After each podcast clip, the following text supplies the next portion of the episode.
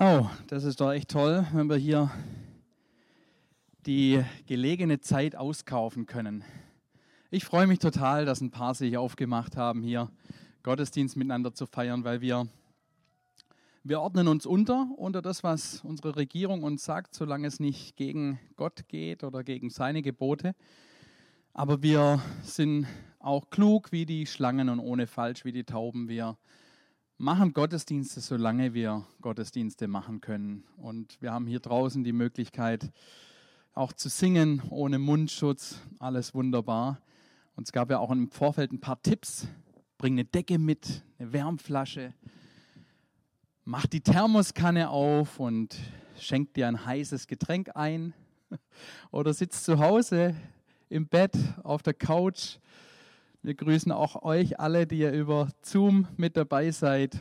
Toll, dass wir über dieses Medium miteinander verbunden sind. Ja, und wir blicken natürlich auf eine spannende Woche, auf die Entwicklung, wie das weitergehen wird.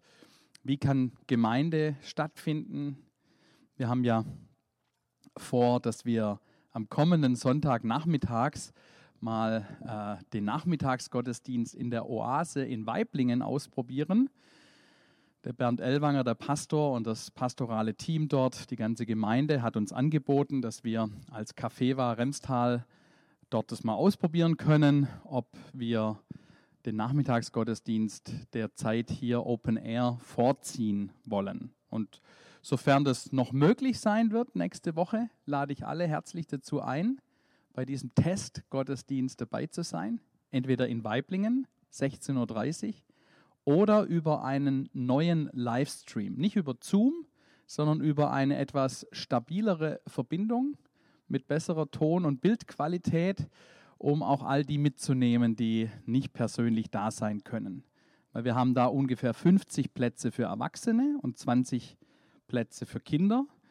Das heißt, die ganze Gemeinde passt da nicht rein und da gibt es auch äh, eine Anmeldungsgrenze das heißt, bis Samstagabend musst du dich da anmelden, wenn es noch Plätze gibt. Ansonsten ganz, ganz herzlich über den Livestream. Ich bin sehr, sehr gespannt, was Gott vorhat. Und mich treibt so ein bisschen ein Thema um, das ich heute gerne mit euch teilen möchte. Ich habe es mal die Auserwählten Gottes genannt. Das ist nämlich ein ziemlich steiler Spruch. Das klingt schon fast so nach elitärer Sekte, ja die Auserwählten Gottes. Aber das beschäftigt mich, weil das hat ganz viel mit unserer geistlichen Identität zu tun. Wie fühlst du dich eigentlich? Vielleicht in der jetzigen Zeit fühlst du dich gar nicht so als der Auserwählte, was du gerade mitmachen musst, in welchen Herausforderungen du steckst. Kann es gut sein, dass du dich gar nicht wie eine Auserwählte oder wie ein Auserwählter Gottes fühlst. Und da gebe ich dir einen guten Ratschlag. Hör nicht so sehr auf deine Gefühle, sondern hör auf das, was Gott zu dir sagt. Und das wollen wir heute auch tun, wenn wir in das Wort Gottes reinschauen. Wenn man nämlich an der Oberfläche kratzt, stellt man ziemlich schnell fest, dass auch Menschen, die mit Jesus unterwegs sind, dass sie bei diesem Thema ein bisschen unsicher werden. Aus verschiedenen Gründen. Oft wird ja der Vers aus Römer 8 zitiert.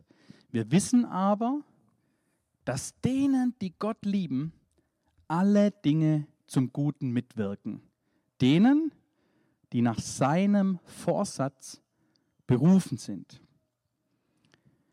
Das sagen wir gerne. Ja, glauben wir das auch, dass Corona und all die anderen Dinge, dass sie denen, die Gott lieben, zum Besten dienen müssen, zum Guten dienen müssen. Und dieser Vers geht noch weiter. Und äh, dieses Weitergehen des Verses hat etwas mit dem Thema zu tun, die Auserwählten Gottes. Da tauchen nämlich dann Fragen auf. Haben wir einen willkürlichen Gott, der selber entscheidet, wer soll gerettet werden und wer soll verloren gehen? Ja, ist es vielleicht sogar so, dass Gott tatsächlich so grausam ist, dass er Menschen schon vorherbestimmt hat, verloren zu gehen. Denken wir an einen Judas oder an andere Personen, die uns da in der Bibel begegnen, den Pharao von Ägypten. Und weshalb wird sogar von manchen Menschen in der Bibel berichtet, dass Gott sie hasst? Gibt es eine Bibelstelle, wo der Esau so beschrieben wird, dass Gott ihn hasst? Wow, ne, das sind so Dinge, die können dann aufploppen. Und ich möchte das gerne mit euch heute biblisch klären, dass wir eine gute Grundlage haben für unseren Glauben, um nach diesem Gottesdienst voller Überzeugung sagen zu können, ich bin ein Auserwählter Gottes.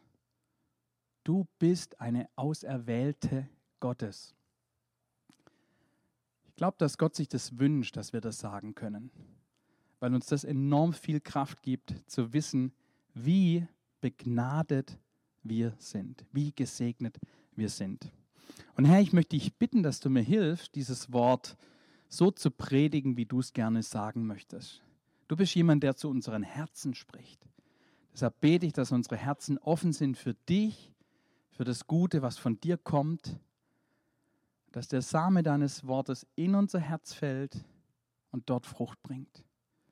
Dass wir dann Menschen sind, die durch unseren Lebensstil, durch unsere Identität, durch das, was uns ausmacht, zum Ausdruck bringen, dass wir Erwählte Gottes sind, weil du das so wolltest. Hilf uns da dazu, Heiliger Geist, das Wort zu verstehen. Amen.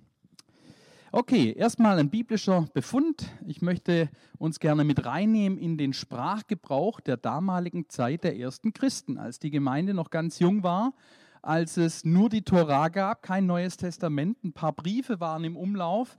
Und wie hat die Gemeinde da kommuniziert? Wie wurde die Gemeinde angesprochen? Sprachgebrauch der ersten Gemeinde. Der Johannes, wie hat er gesprochen? 2. Johannes 13, es grüßen dich die Kinder deiner auserwählten Schwester. Ich möchte jetzt auf diese ganzen Bibelstellen nicht äh, größer eingehen, das würde zu lange Zeit in Anspruch nehmen.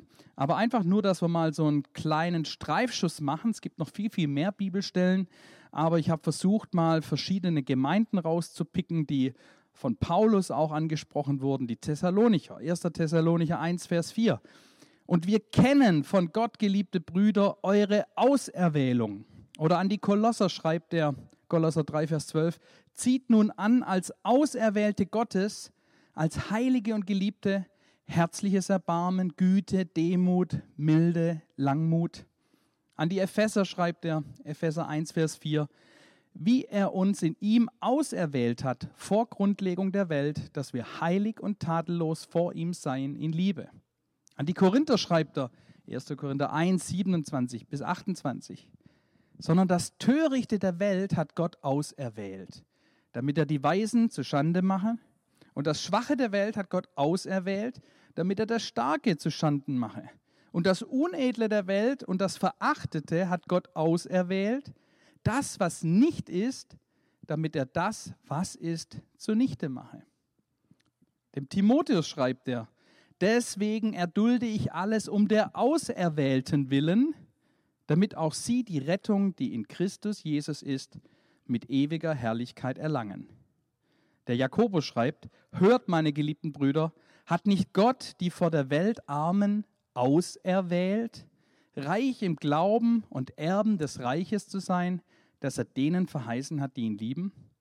Petrus schreibt, Petrus, Apostel Jesu Christi, den Fremdlingen von der Zerstreuung von Pontus, Galatien, Kappadokien, Asien und Bithynien, die auserwählt sind. Und so gäbe es noch eine Fülle von Bibelstellen, die alle den Sprachgebrauch der ersten Christen widerspiegeln, dass es ganz normal war, Menschen, die an Jesus Christus gläubig geworden sind, als Auserwählte zu sehen. Warum reden wir heute nicht mehr so? Warum hast du mich heute nicht begrüßt? Du Auserwählter Gottes! Ja, höchstwahrscheinlich, weil ich es auch nicht dir gegenüber gemacht habe.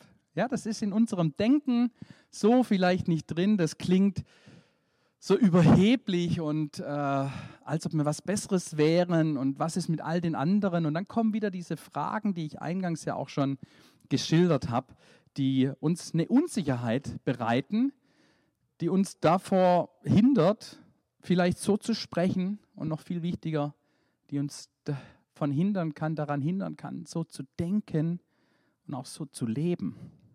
Und das soll sich ändern mit der heutigen Predigt. Das Selbstverständnis von einem Nachfolger, einer Nachfolgerin von Jesus sollte sein, ich bin ein Auserwählter Gottes. Okay, schauen wir uns den zweiten Punkt an. Der Zeitpunkt der Erwählung. Wann wurdest du denn erwählt? Ich habe hier mal eine ganz tolle Zeittafel mitgebracht, die ihr alle wunderbar sehen könnt, oder? Super. Okay, weil dem nicht so ist, möchte ich mal den Yeti und den Elias nach vorne bitten. Entrollt doch bitte mal diese Zeittafel, dass wir uns überlegen können, wann ist denn das passiert, dass wir auserwählt wurden von Gott. Das ist jetzt so eine Zeitleiste, wo alle biblischen Angaben abgedruckt sind. Da muss man schon mehrere Drucker, äh, Papierseiten aus dem Drucker lassen. Ja, wenn hier jetzt der Anfang der Welt wäre, Gott hat die Welt geschaffen und dann kommt der Noah, Turmbau zu Babel und so weiter und so fort. Und hier dann dieser markante Punkt, wo dann Jesus Christus in Erscheinung tritt und dann hier bis zu unseren Zeiten, da wo dein Leben gerade stattfindet, in diesem winzigen Abschnitt, wo ist da der Zeitpunkt der Erwählung von dir und mir? Wo hat Gott sich da gedacht? Was wäre ein gutes Geburtsdatum für den Auserwählten Gottes, die Auserwählte, den Auserwählten? Ich finde, ihr macht das richtig toll dürft es jetzt hier mal auf den Boden ablegen und auf den Platz gehen und bekommt noch einen Applaus. Ihr habt das super gemacht. Vielleicht habt ihr euch sogar qualifiziert für eine weitere Aufgabe. Ich schaue mal. Wenn ihr gut aufpasst im Gottesdienst, dann müsst ihr noch mal ran. Epheser 1, Vers 3 bis 6. Gepriesen sei der Gott und Vater unseres Herrn Jesus Christus. Er hat uns gesegnet mit jeder geistlichen Segnung in der Himmelswelt in Christus wie er uns in ihm auserwählt hat vor Grundlegung der Welt, dass wir heilig und tadellos vor ihm seien in Liebe und uns vorherbestimmt hat zur Sohnschaft durch Jesus Christus für sich selbst nach dem Wohlgefallen seines Willens zum Preise der Herrlichkeit seiner Gnade, mit der er uns begnadigt hat in dem Geliebten. Also hier steht es schwarz auf weiß, auch wenn das so ein typischer Paulus-Satz ist sehr, sehr lang, verschachtelt, viele Nebensätze. Vor Grundlegung der Welt, also noch vor dieser Zeitleiste, hat Gott gesagt, du sollst ein Auserwählter, du sollst eine Auserwählte sein. Ich finde das echt krass. Ja, dass es Gott nicht irgendwie so mal mittendrin eingefallen ist oder die Menschheitsgeschichte entwickelt sich und dann will Gott irgendwie korrigierend eingreifen und denken, na, jetzt muss ich noch irgendwas machen. Jetzt wähle ich mal Menschen als Auserwählte Gottes aus. Nein. Bevor hier auf der Erde irgendwas stattgefunden hat, war das bei Gott beschlossene Sache, dass du, dass ich, dass wir Auserwählte Gottes sein sollen. Also der Zeitpunkt der Erwählung liegt vor Grundlegung der Welt. Dann steht hier auch noch so wunderbar beschrieben, dass wir in ihm auserwählt sind.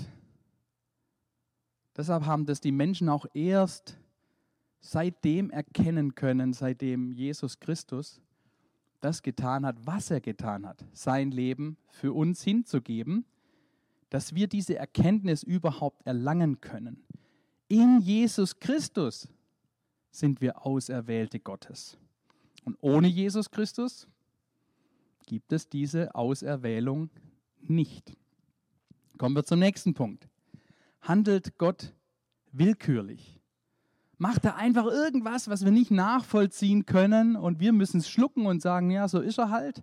Der macht es mal so, der macht es mal so, da ist gar keine rote Linie drin und man kann das überhaupt nicht nachvollziehen.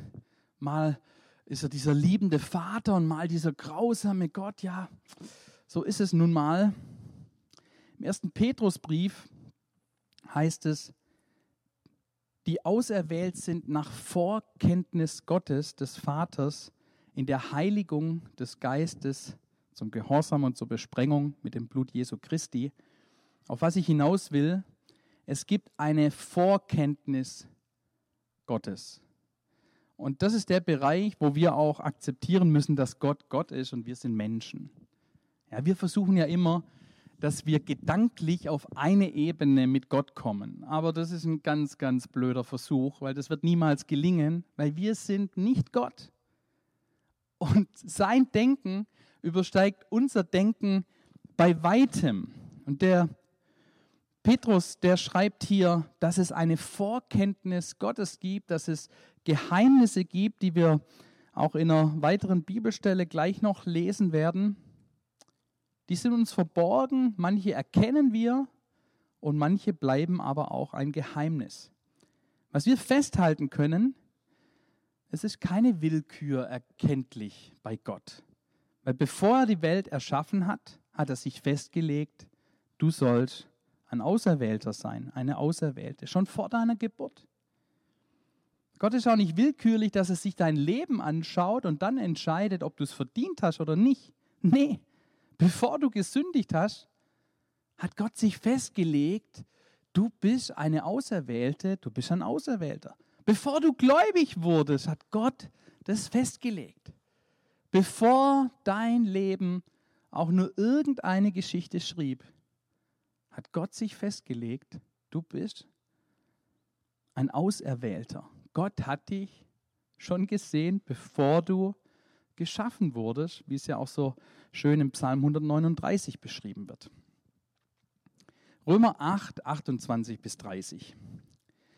Diesen Satz hatte ich ja eingangs äh, gelesen, diesen Text, und jetzt kommen die folgenden Verse.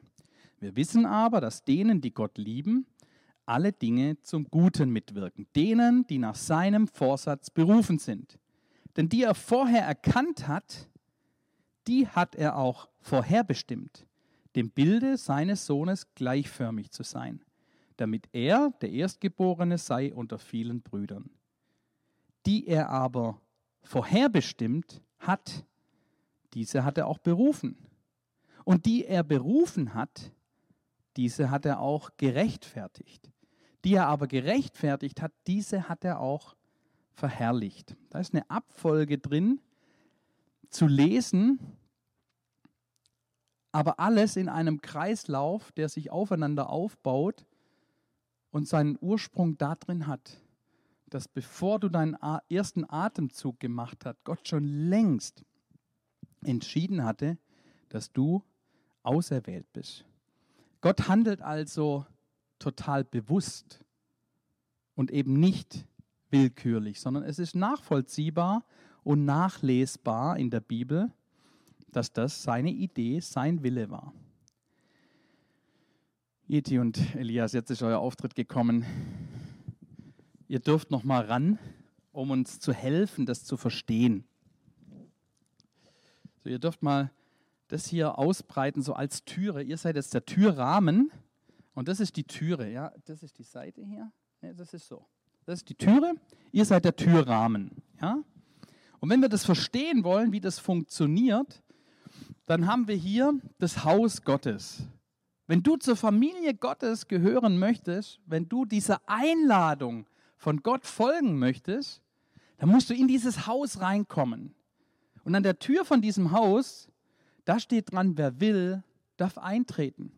Das ist die Einladung des Evangeliums. Hey, Jesus Christus hat sein Leben schuldlos, ohne Sünde niedergelegt, damit alle, die an ihn glauben, durch diese Tür, durch Jesus Christus, die Tür in dieses Haus der Familie Gottes reinkommen können. Beispielhaft steht da noch Johannes 1, Vers 12. So viele ihn aber aufnahmen, denen gab er das Recht, Kinder Gottes zu werden, denen, die an seinen Namen glauben. Ist das toll? Also ich will unbedingt aus meiner Verlorenheit der Welt weg. Und ich will in dieses Haus rein. Ich will zu Gott. Ich will zu meinem himmlischen Papa. Ich will wie ein verlorener Sohn erkennen, dass ich im Schweinestall lebe, dass ich besudelt bin mit Sünde und dass ich diese Vergebung von Jesus brauche. Ich brauche diese Tür, ich brauche diesen Zugang in das Haus der Familie Gottes. Und wenn ich hier anklopfe an dieser Tür, dann wird mir aufgemacht und ich kann reingehen. Ihr dürft jetzt mal die Türe aufmachen. Ja, nee, nee, äh, einfach nur so die Tür aufmachen ja, und dann wieder schließen. Nein, nein, nein, nein, nein, die Türe, die dreht sich ja nicht. Ne? Jetzt bin ich drin im Haus Gottes. Ist das nicht toll? Ich habe es geschafft. Es war ganz einfach. Es hat gestimmt, was hier steht. Jeder, der will, der darf eintreten. Und jetzt hier im Haus Gottes verändert sich die Situation. Jetzt ist hier nicht mehr die Botschaft für mich Evangelium, gute Botschaft. Ich habe immer noch eine ziemlich gute Botschaft. Da steht aber die Überschrift Familie Gottes. Wir sind sein Werk. Wir haben uns das nicht selber verdient. Aha, interessant. Oh, und dann steht da noch eine coole Bibelstelle. Johannes 15, Vers 16. Kann man aber nur lesen, wenn man in dem Haus drin ist. Ja?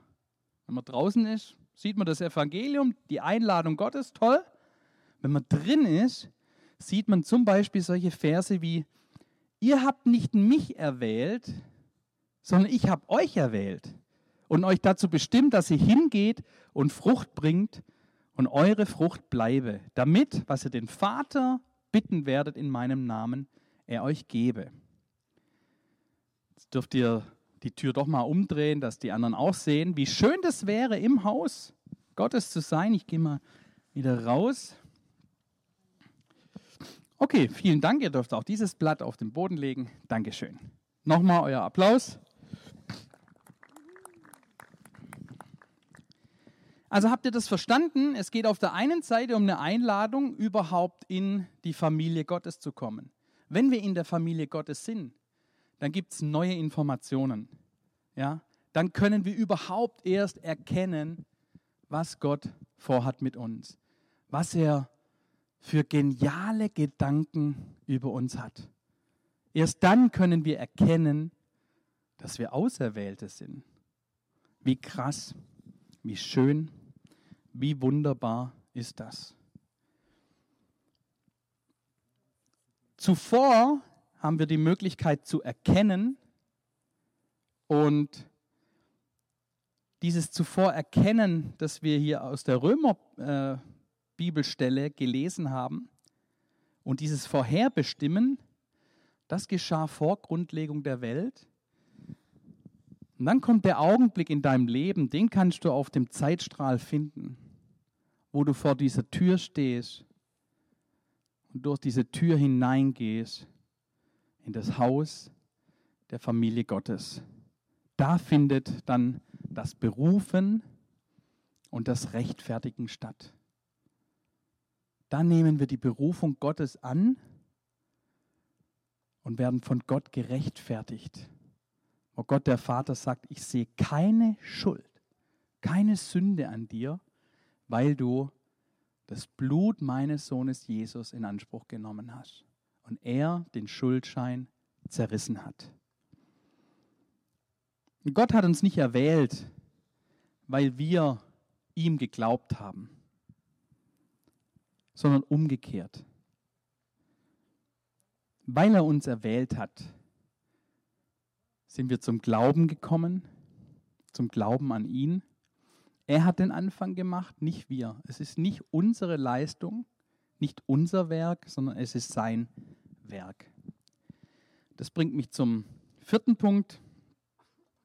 Was ist mit unserer Verantwortung? Weil das hört sich jetzt ja alles so vorprogrammiert aus. Ja? Und wenn das vorprogrammiert wäre, gibt es auch Leute, die sagen, ja, da muss ich ja gar nichts mehr machen. Dann ist es ja sowieso Gottes Sache, ob ich dabei bin oder ob ich nicht dabei bin. Wenn da nicht der freie Wille wäre, den Gott dir und mir gegeben hat. Es gibt nämlich eine Verantwortung, die Gott jedem Menschen übertragen hat. Gott spricht auf ganz unterschiedliche Art und Weise zu Menschen. In Träumen, durch andere Personen, durch Geschehnisse, Erlebnisse. Gott spricht zu jedem Menschen. Ja?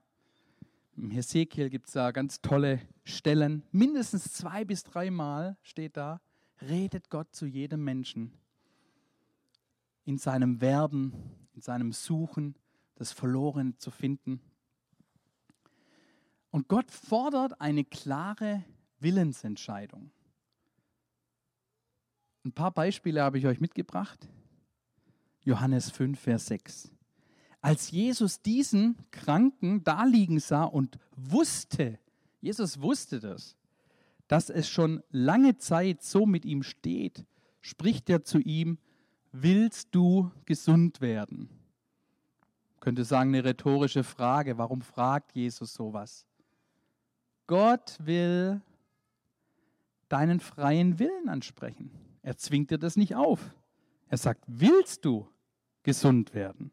Obwohl er es wusste, dass diese Person krank war und sich nichts sehnlicher gewünscht hat, als heil zu werden. Willst du gesund werden? Offenbarung 22, Vers 17. Und der Geist und die Braut sagen, komm. Und wer es hört, spreche, komm. Und wen dürstet, der komme. Wer da will, der nehme das Wasser des Lebens umsonst.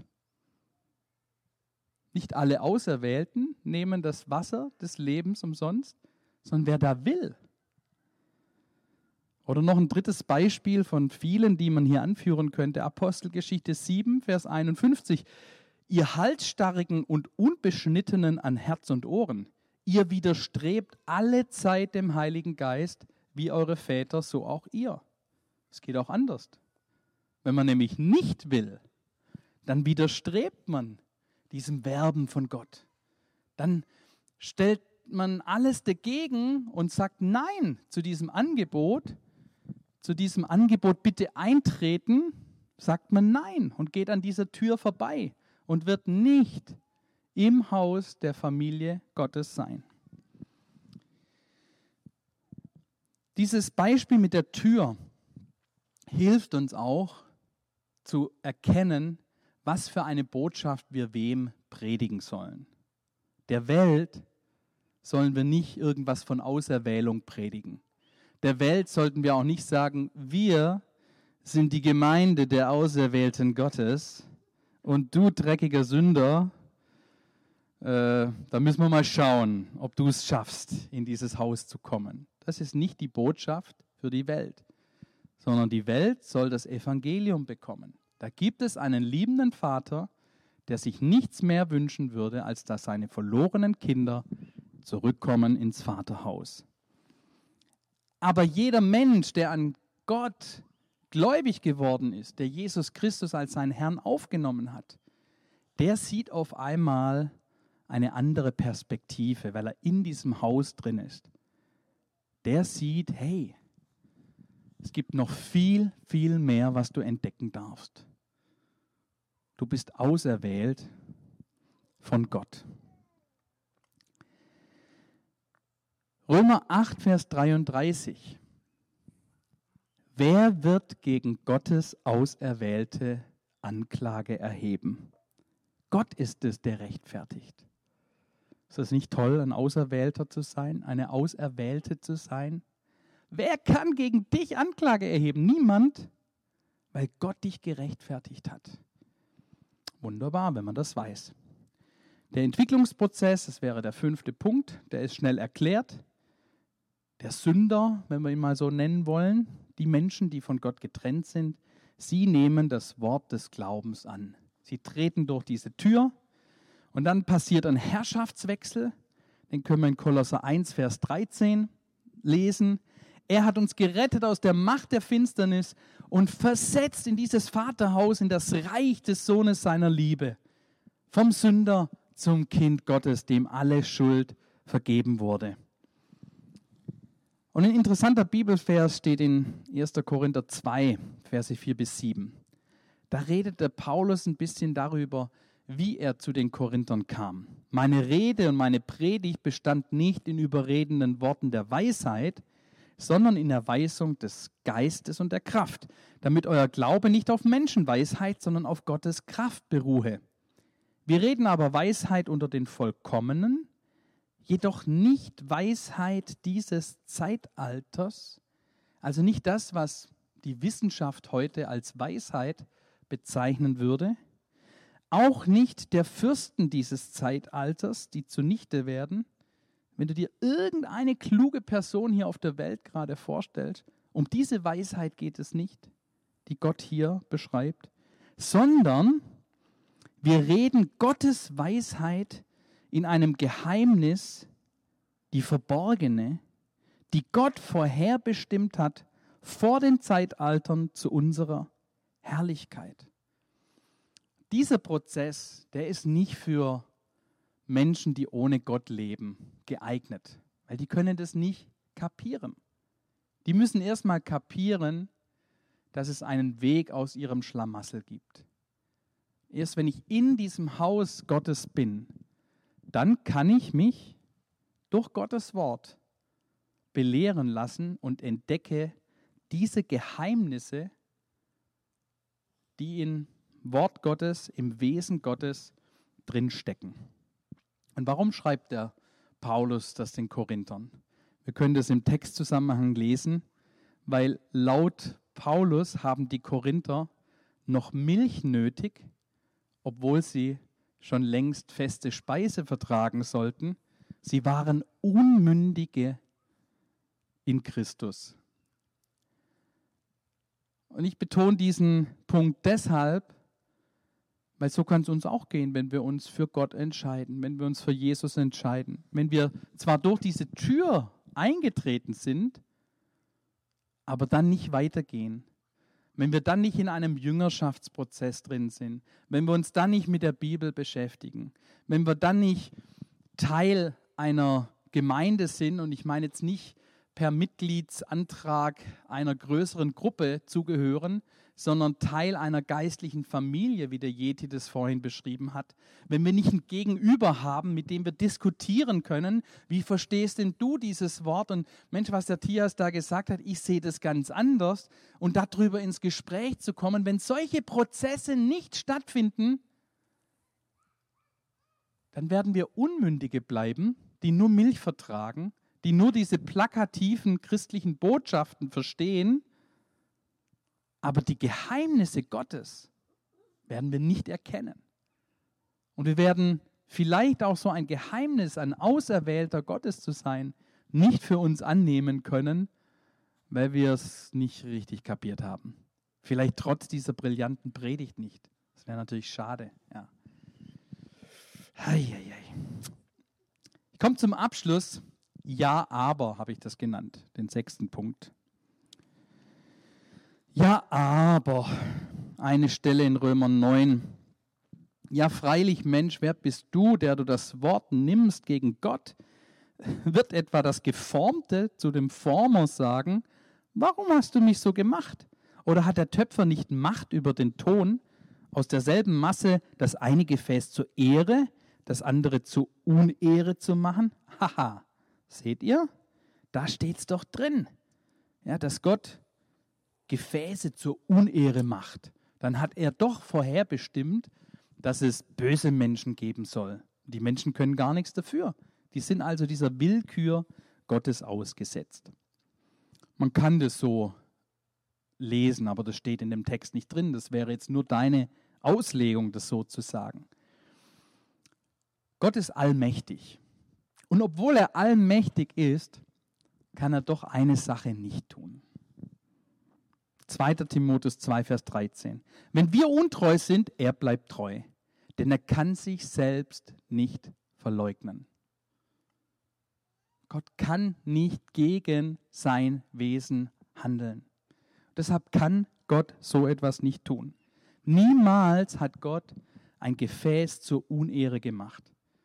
Schon im Schöpfungsbericht lesen wir, das war nicht nur gut, was Gott gemacht hat, es war sehr gut. Ja, das, was wir doch gerne von den Lehrern hören wollen, was sie unseren Kindern in irgendwelche grauen Hefte reinschreiben, ja, die man Zeugnis nennt. Niemals hat Gott einen Menschen zum Verderben vorherbestimmt wir bräuchten jetzt mehr Zeit, um uns die Geschichte mit Judas anzuschauen und so weiter und so fort, weil aber hier in dem Text eine Person erwähnt wird, möchte ich die exemplarisch rausnehmen und das System funktioniert bei den anderen genauso, auch bei einem Pharao und bei anderen Personen, wo man meinen könnte, ja, aber. Gott warnt die Menschen vor Ungehorsam und Sünde. Und selbst wenn der Mensch fällt, wenn er was Falsches tut, ja, dann offenbart Gott sich in seiner Gnade und zeigt einen Weg heraus aus der Sünde durch den Glauben, durch Jesus Christus. Ja, aber, also Römer 9, Vers 13. Wie geschrieben steht, Jakob habe ich geliebt, aber Esau habe ich gehasst. Worte Gottes, hier steht es doch schwarz auf weiß. Gott hasst Esau. Was soll denn die arme Sau, hätte ich fast gesagt. Ja, was soll der denn tun? Wenn Gott ihn hasst, ja toll. Stell dir das mal vor. Gott würde dich hassen. Was willst du denn dann ändern an deinem Leben? Ist es dann nicht vorherbestimmt, dass du so lebst, wie du dann lebst? Lasst es uns anschauen. Hier ähm, in der Geschichte von Jakob und Esau, da geht es nicht um die Erwählung, ein Auserwählter Gottes zu sein.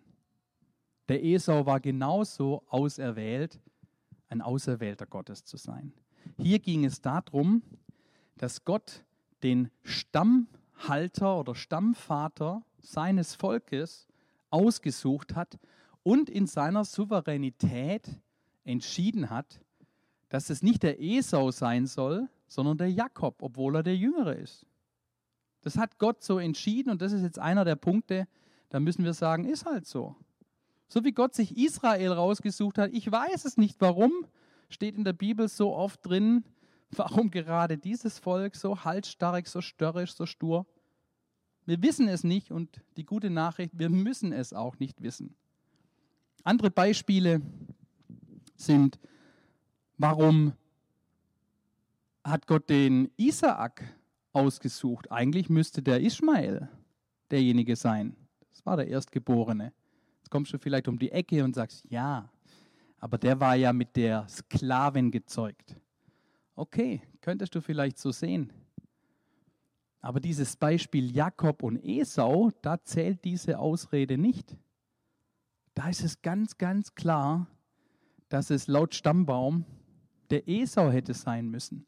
Und warum nutzt Gott dieses Beispiel? Ich glaube, damit die Menschen, an die das gerichtet war, die Christen in der Gemeinde in Rom, damit sie das verstehen. Das hat der Paulus zu Juden geschrieben, damit sie an ihre Ehre gepackt werden, warum jetzt auf einmal Jesus der Messias sein soll. Ich musste dabei auch ein bisschen an unsere Ältestensuche denken, die gerade so im Gange ist. Wir müssen als Gemeinde unbedingt schauen, dass wir Gottes Stimme hören. Weil bei solchen Geschichten geht es nicht darum, wer ist besser oder schlechter, sondern wen will Gott in der jetzigen Zeit gerade an dieser Position haben. Das ist das einzigste Kriterium. Und so war das auch bei Jakob und Esau, so war das bei Isaak und Ismael. Und wir können auch ins Neue Testament gehen, so war das auch bei Johannes und bei Petrus. Johannes, es war der Jünger, den Jesus liebte, so können wir das stehen, der lag an der Brust Jesu. Und hey, ich würde mit meiner Denke sagen, dieser Johannes, das wäre mein Mann, dem würde ich alles anvertrauen als Jesus, wenn ich die Erde verlasse. Hat er aber nicht gemacht. Jesus hat für diese Aufgabe den Petrus als geeigneter empfunden. Und obwohl er ihm schon vorausgesagt hat, hey, du wirst mich verleugnen, noch bevor der Hahn krähen wird. Trotzdem hat er ihn berufen, weil er es einfach besser weiß wie wir. Und ich freue mich, dass wir ja auch einen richtig guten Output aus unserem letzten Gemeindeabend hatten und beschlossen haben, dass wir ab kommenden Mittwoch in der Lerchenheide äh, Gebets- und Lobpreisabende anfangen, um Gottes Gegenwart zu suchen, um sein Reden zu suchen, dass er zu Wort kommt und wir mal losgelöst von irgendeiner Gottesdienstagenda wieder mehr beten. Und das werden vielleicht nur zehn Leute sein, die da zusammenkommen. Das ist auch ganz gut, weil wir nur maximal 20 Leute in der Lerchenheide innen drin haben können. Und ja, wir müssen mit Mundschutz singen innen drin. Ja, alles überhaupt kein Problem. Aber ich dir eins, Gott wird da sein. Und ich wünsche mir so sehr, dass wir nicht menschliches Denken erfahren, sondern dass wir mehr von den Gedanken Gottes erfahren. Dass wir auf ihn hören, er dann auch tatsächlich reden kann auch in so ganz praktischen Dingen, die die Gemeinde betreffen. Es war also Gottes souveräner Wille, der Gott geleitet hat, unabhängig von Verdiensten, unabhängig von Werken, unabhängig von Glaube. Gott hat es so festgelegt. Und auf welche Stelle beruft sich der Paulus hier überhaupt im Römerbrief? Er beruft sich auf die Stelle in Maleachi 1, 2 bis 3. Ich habe euch geliebt, spricht der Herr. Aber ihr sagt, worin hast du uns geliebt? Hatte Jakob nicht einen Bruder Esau, spricht der Herr? Und ich habe Jakob geliebt, Esau aber habe ich gehasst. Das ist die Bibelstelle, die im Römerbrief zitiert wird. Der zweite Teil der Bibel ist ja letzten Endes alles nur eine Auslegung von der Bibel, die Jesus hatte, die die Jünger hatten, die ganzen Briefe, die entstanden sind, die Evangelien, Apostelgeschichte und so weiter und so fort, sind alles Dinge, die aus dem ersten Teil der Bibel herauskommen. Aha, also aus dem Maleachi. Welches Buch in der Bibel ist denn das? Hm. Wenn wir da uns nochmal den Zeitstrahl vergegenwärtigen, oh, der ist sogar zu mir gekommen, sehr schön der Zeitstrahl, der ist ganz am Ende. Ja, das ist das letzte Buch in unserer Bibel, chronologisch, der letzte Prophet, der aufgetreten ist. Und da, ganz, ganz, ganz, ganz, ganz am Ende der Geschichte, kommt dieser Ausspruch von Gott, dass er den Esau gehasst hat. Und okay, es ist harter Tobak, das klingt für uns sehr schwer. Wie kann Gott jemand hassen? Er ist doch dieser liebende Vater. Gott hat dieses Beispiel genutzt und der Paulus hat es dann nachher den Römern eben so erklärt. Denkt doch einfach nur an eure eigene Geschichte. Da hat Gott doch seine Souveränität gezeigt, dass es bei der Vorherbestimmung nicht um uns geht oder um unsere Weisheit. Eigentlich müsste der Esau, der als Erstgeborener, der sein, mit dem Gott die Geschichte weiterschreibt. Nein, Gott hat die Macht, auch zu sagen, der Jüngere wird herrschen und der Ältere wird ihm dienen. Aber wiederum, äh, um euch nicht zu verwirren, das hat nichts mit der generellen Auserwählung eines Esau zu tun. Esau war genauso auserwählt, von Gott geliebt und gesegnet zu sein. Aber für die Aufgabe im Leben hat Gott andere Pläne gehabt. Und das hat die Juden in ihrem Herzen getroffen, das hat sie auch gepackt weil da hatten sie keine Erklärung drauf. Eigentlich ist es nicht möglich. Ja? So wie bei äh, Isaac und Ismael genauso, das nicht möglich wäre. Oder so wie bei der Fortführung der Gemeindegeschäfte Johannes und Petrus, Gott manchmal es besser weiß oder er weiß es immer besser als wir und wir das dann gerne akzeptieren dürfen. Woran wir uns ein bisschen stören, dieses Wort Hass. Ja? Äh, da schwingt bei uns so diese feindselige Haltung mit. Aber äh, oftmals wird es im biblischen Kontext gar nicht so gemeint. Da geht es mehr um ein Widerstehen oder ein von sich weisen. Beispiel Lukas 14, Vers 26, wer nicht Vater und Mutter hasst. Ja, äh, das ist ein bisschen sperrig, diese Aussage im Wort Gottes. Passt doch gar nicht so zu unserem biblischen Familienverständnis. Das heißt nicht, ich soll eine feindselige Gesinnung haben, sondern ich soll meine Prioritäten richtig setzen im Leben. Oder in Johannes 12, Vers 25, wer sein Leben hasst in dieser Welt. Ja, du sollst nicht anfangen, dich zu ritzen oder dich selber umzubringen oder dir Schaden zuzufügen. Nee, du sollst keine feindselige Gesinnung deinem Körper gegenüber haben. sondern du sollst auch da die Priorität richtig setzen, dass Gott über deinem Leben, über deinen Wünschen, über deinem Streben steht und ihn als Nummer eins gelten lassen. Also Gott hat diese Worte, dass er Jakob liebte und Esau hasste, nicht in die Geburtsanzeige vom Esau reingeschrieben. Hello everybody, wir haben Zwillinge. Wir haben Jakob, ha, den liebt Gott. Und wir haben Esau, ja, der wird von Gott gehasst. Das war nicht so, sondern 1300 Jahre später, nachdem Esau schon längst sein Leben gelebt hatte, finden wir diese Aussage von Gott. Also es steht auf seinem Grabstein ja, oder in den Chroniken, in den Aufzeichnungen. Und warum? Weil eben der Esau aus freiem Willen ein Leben gelebt hat, das Gott überhaupt nicht gut fand. Und immer und immer wieder hat Esau die Möglichkeit gehabt, so zu leben, wie es Gott gefallen würde, oder es so zu machen, wie er es gemacht hat. Und er hat es so gemacht, dass in der Bibel steht, und man wird sie nennen Gebiet der Gottlosigkeit und das Volk, das der Herr bis in Ewigkeit verwünscht hat. Das stand in, seinem, in seiner Bewertung drin am Ende seines Lebens.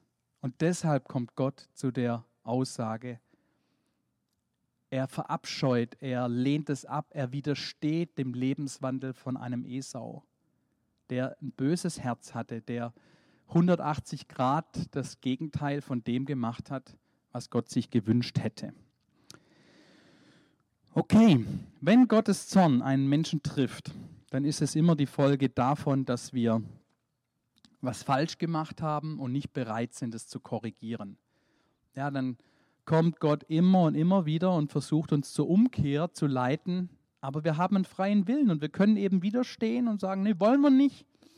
Und dann kann es tatsächlich auch irgendwann mal zu Ende sein. So ist es auch beim Pharao, weil wenn ihr danach lest, werdet ihr merken, dass ähm, diese Unumkehrbarkeit erst nach der vierten Plage kam.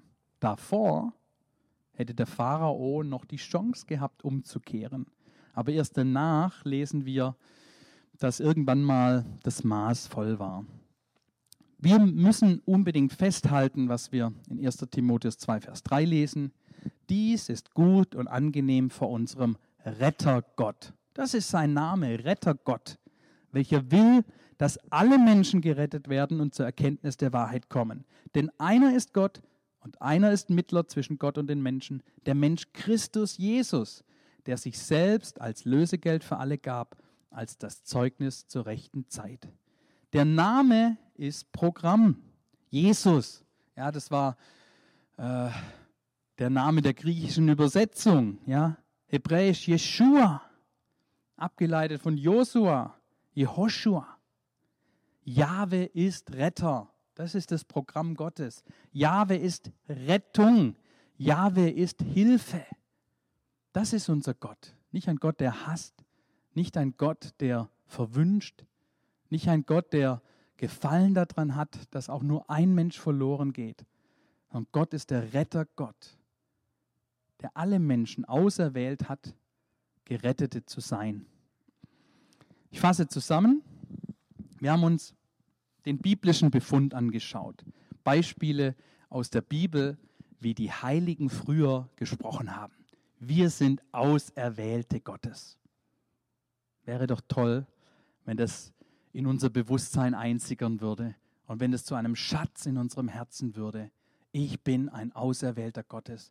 Ich bin eine Auserwählte Gottes. Wir haben uns den Zeitpunkt der Erwählung angeschaut. Das lange, lange, lange, lange Zeit bevor diese Erde überhaupt anfing, dass Gott sich schon festgelegt hat, du sollst so ein Auserwählter sein. Wir haben dann gesehen, dass Gott nicht willkürlich handelt, sondern dass er einen Plan hat, dass er sich nicht verleugnen kann, dass er sich nicht widerspricht, seinem Wesen nicht widerspricht, sondern dass er souverän handelt und gut handelt. Wir haben uns die Verantwortung des Menschen angeschaut und dass wir bei alledem einen freien Willen haben, Ja zu sagen oder das Geschenk Gottes abzulehnen. Und wir haben uns auch noch den Entwicklungsprozess angeschaut. Ja, wir leben vor dieser Tür, dann können wir durch diese Tür des Evangeliums eintreten.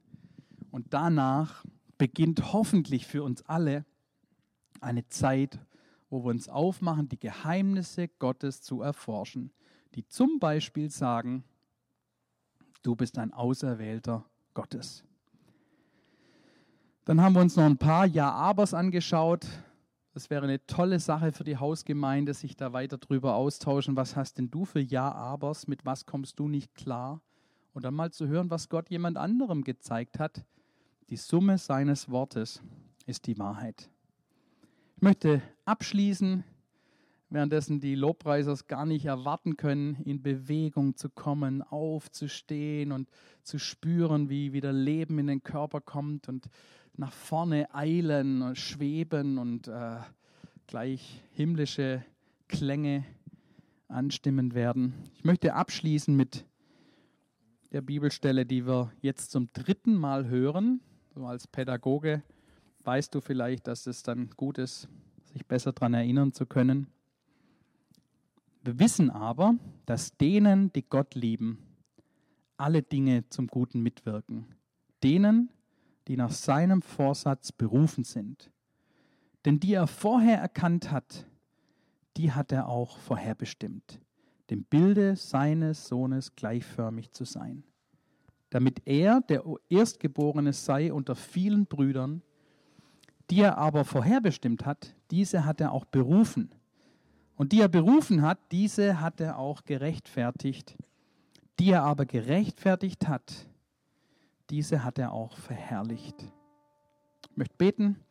Danke, Herr, für alle, die heute hier sind und dein Wort gehört haben. Und so wie ich das überblicken kann, Herr, sind nur Menschen hier, die schon durch diese Tür des Evangeliums, durch diese Tür, die Jesus Christus heißt, nur du bist der Weg, die Wahrheit und das Leben, hindurchgeschritten sind und jetzt in deinem Haus sind, im Vaterhaus. Danke, Herr, dass du jeden Einzelnen vorherbestimmt hast, ein Auserwählter Gottes zu sein. Danke, dass du uns nach deinem Vorsatz berufen hast. Du hast uns erkannt, du hast uns vorherbestimmt. Du wolltest sogar, dass wir deinem Sohn ähnlich sind. Jesus soll der Erstgeborene sein der Primus inter pares, der Erste unter all seinen Geschwistern. Du hast uns Jesus Christus als großen Bruder gegeben. Und du hast uns nicht nur vorherbestimmt, du hast uns berufen. Und du hast uns nicht nur berufen, du hast uns gerechtfertigt. Und weil hier gerechtfertigte Menschen stehen, ohne Schuld, ohne Sünde, weil du durch Jesus diese Sünde weggenommen hast, möchtest du, dass deine Gemeinde, deine Kinder, dass sie verherrlicht sind, dass ihr Licht strahlt und leuchtet.